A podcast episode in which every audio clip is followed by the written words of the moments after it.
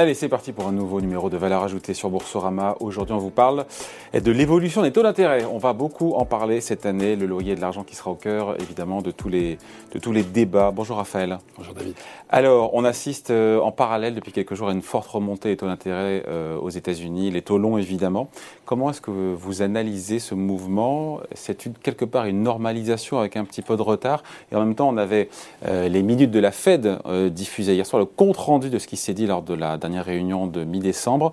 Et manifestement, il y a un coup d'accélérateur qui est en train d'être donné en matière de resserrement monétaire. Coup d'accélérateur, effectivement. Peut-être changement de régime, on va voir. On a, on a clairement une accélération en 2022 d'une tendance qui a été engagée dès mi-décembre l'année dernière, où on voit effectivement les taux remonter, et les taux remonter assez vite. Donc pour mettre dans le contexte, le Bund de 10 ans, donc euh, le taux allemand est en train de repasser proche du zéro. Il va peut-être redevenir négatif, première fois depuis 3 ans. Ce qui n'est pas une aberration dans le fond, pardon, quand on réfléchit. Hein. Pas une aberration, mais on avait pris l'habitude d'avoir des taux allemands euh, négatifs, voire très négatifs. Donc ça donne une, idée de l'ampleur. Le taux américain a dépassé le 1,70 sur le 10 ans. On est revenu au niveau des plus hauts de 2021.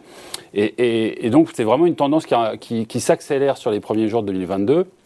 Vous l'avez dit, et c'est probablement quelque chose à, noter, on a une caractéristique intéressante de pontification de la courbe. Mm. Donc à la différence des épisodes précédents où finalement la, courbe s'était pas nécessairement pontifiée. Pontifié, Ici, ça veut dire quoi? C'est-à-dire que le, taux à 10 ans est plus élevé que le taux à 1 an ou à 3 mois. Exactement. Et que finalement cette hausse, elle a principalement lieu sur les taux longs, mm. ce qui est plutôt un signe encourageant en termes de croissance. Cette fois-ci, le marché euh, pense que la croissance peut perdurer, elle est peut-être plus durable qu'attendue et prend confiance en cette idée que sur le long terme, les taux pourraient remonter. Donc ça, c'est une caractéristique intéressante. L'autre caractéristique, c'est que les taux réels remontent cette idée que... Le taux d'intérêt réel, c'est le taux d'intérêt nominal défalqué de l'inflation. Exactement. Donc cette fois-ci... Qui est très négatif, qui est très négatif. Hein, dire très négatif. On regarde le 10 ans américain à 1,7, on enlève 7% d'inflation, on est à moins 5,5. Hein, voilà. Donc on, réel. on, reste aujourd'hui très négatif. Néanmoins, on, est moins négatif qu'on ne l'était. Et là encore, ça encourage sur cette idée que les taux ne sont pas en train de remonter parce que les attentes sur l'inflation augmentent. Elles ont plutôt eu tendance à se stabiliser, euh, stabiliser ces derniers jours. Mais bien parce que le marché prend confiance sur cette idée que la croissance pourrait revenir. Donc tout ça, ça a des implications en termes d'allocation de, portefeuille et en termes de performance relative des différents segments de marché. On va y revenir justement sur cette dispersion au sein de, la classe euh, action.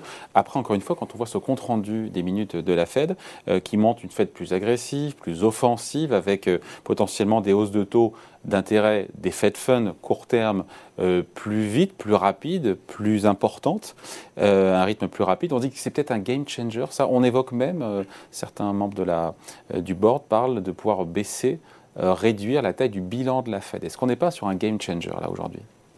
Mal anticipé par les marchés pour l'instant. Disons qu'on est dans une accélération d'une tendance qu'on sentait poindre à la fin de l'année dernière, cette idée que oui, la Fed s'est peut-être trompée, que finalement l'inflation n'est pas si transitoire, qu'elle est plus structurelle et que dans ces conditions, il fallait accélérer.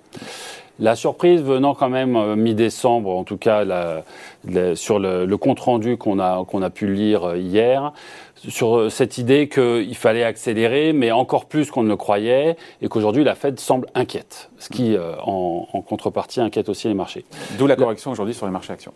D'où la correction. Alors, on va quand même mettre un petit bémol, c'est qu'il y a un délai d'environ 15 jours, 3 semaines entre ce compte rendu d'une réunion qui a eu lieu mi-décembre et aujourd'hui. Sur ces 15 jours, 3 semaines, la lecture de l'inflation a eu tendance à se stabiliser. Donc, est-ce que la Fed aurait exactement mot pour mot le même discours aujourd'hui, là où les tendances inflationnistes se calment Pas sûr. À voir. Peut-être, peut-être que ça serait peut-être moins urgent, moins inquiet, mais la tendance est là. Les taux sont en train de remonter, la Fed est en train d'agir, est en train d'accélérer, et évidemment, les marchés en prennent conscience et prennent aussi confiance finalement d'une dichotomie qu'on a entre d'une part des valeurs croissance très chères, des multiples très élevés, des taux euh, qui remonte et, euh, euh, et, finalement un marché qui n'a pas encore vraiment ajusté. Comment peut-on avoir de l'inflation et des taux qui remontent et des multiples aussi élevés en parallèle? Donc C'est pour ça qu'on voit d'ailleurs le Nasdaq qui corrige plus que les autres marchés. Voilà une rotation est en train d'avoir lieu. c'est ça la conséquence principale, quelque part, une des conséquences, au-delà peut-être encore une fois de ralentir la hausse ou d'opérer une forme de consolidation, c'est d'opérer une discrimination au sein des, euh, une rotation entre les, différentes actions, les différents secteurs C'est clairement ce qui est en train de se passer aujourd'hui. On voit les valeurs euh, croissance euh, sous-performer les valeurs plus cycliques, donc l'énergie, les banques, les industriels tirent leur épingle du jeu.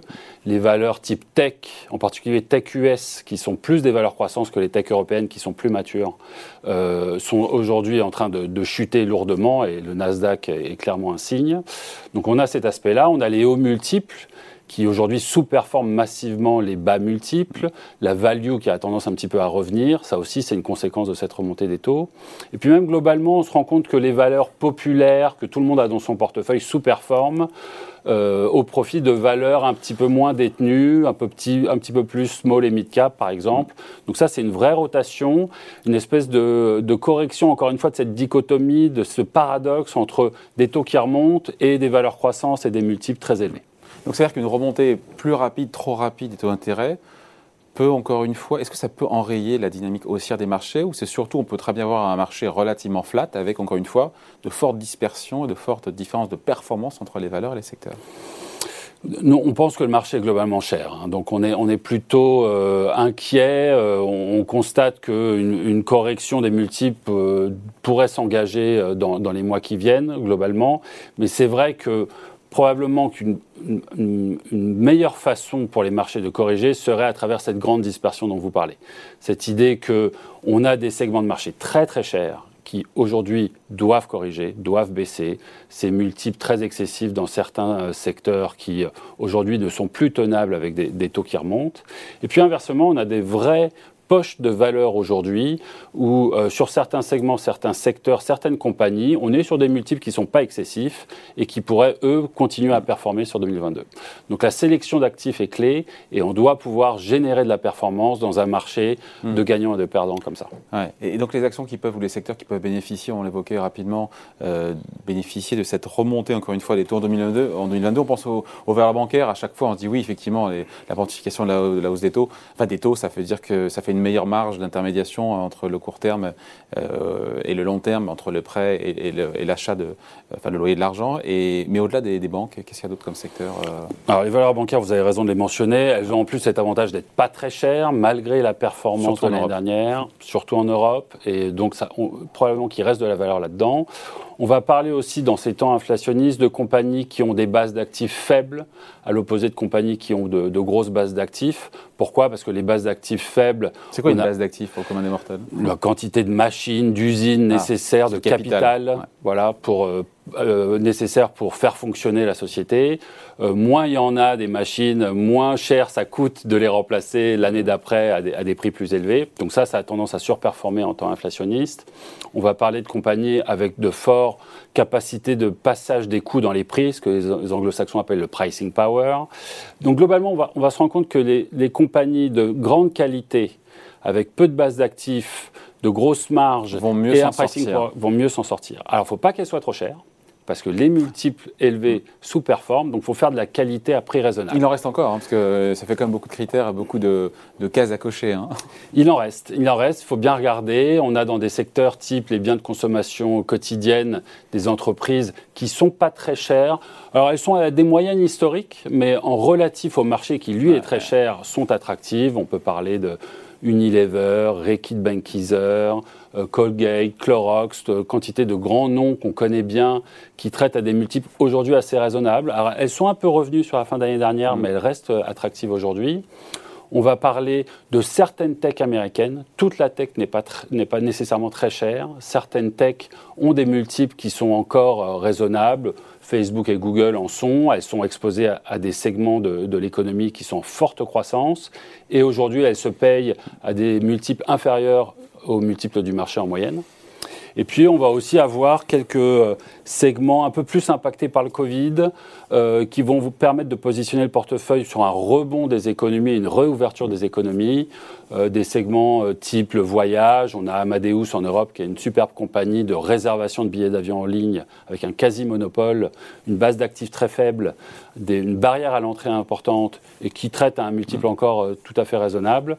Et, ou, des, ou de certains hôtels, des hôtels avec franchise en particulier qui ne détiennent pas leurs murs et pour lesquels le retour sur capital employé est élevé et donc une vraie capacité de, passer les épaules sur un cycle inflationniste à venir. après, dernière question, on se dit que pour des investisseurs gavés aux liquidités euh, à bas coût et à bas prix, à taux zéro des banques centrales pendant des années et des années, si leur robinet, et je rebondis par rapport à l'actu encore une fois d'hier et des minutes de la Fed, euh, si le robinet monétaire se referme un peu trop rapidement, on sent quand même que ça va tanguer au-delà du fait que euh, y aura toujours des boîtes qui s'en sortiront mieux que d'autres parce qu'elles ont du pricing power, parce que, parce, que, parce que pour plein de raisons. Mais voilà, ça peut quand même tanguer. Hein. Volatilité, c'est probablement un mot dont on va beaucoup parler en 2022. Des hausses et des baisses plus marquées, beaucoup plus qu'en 2021, qui finalement a été assez linéaire. Euh, dispersion, on l'a dit.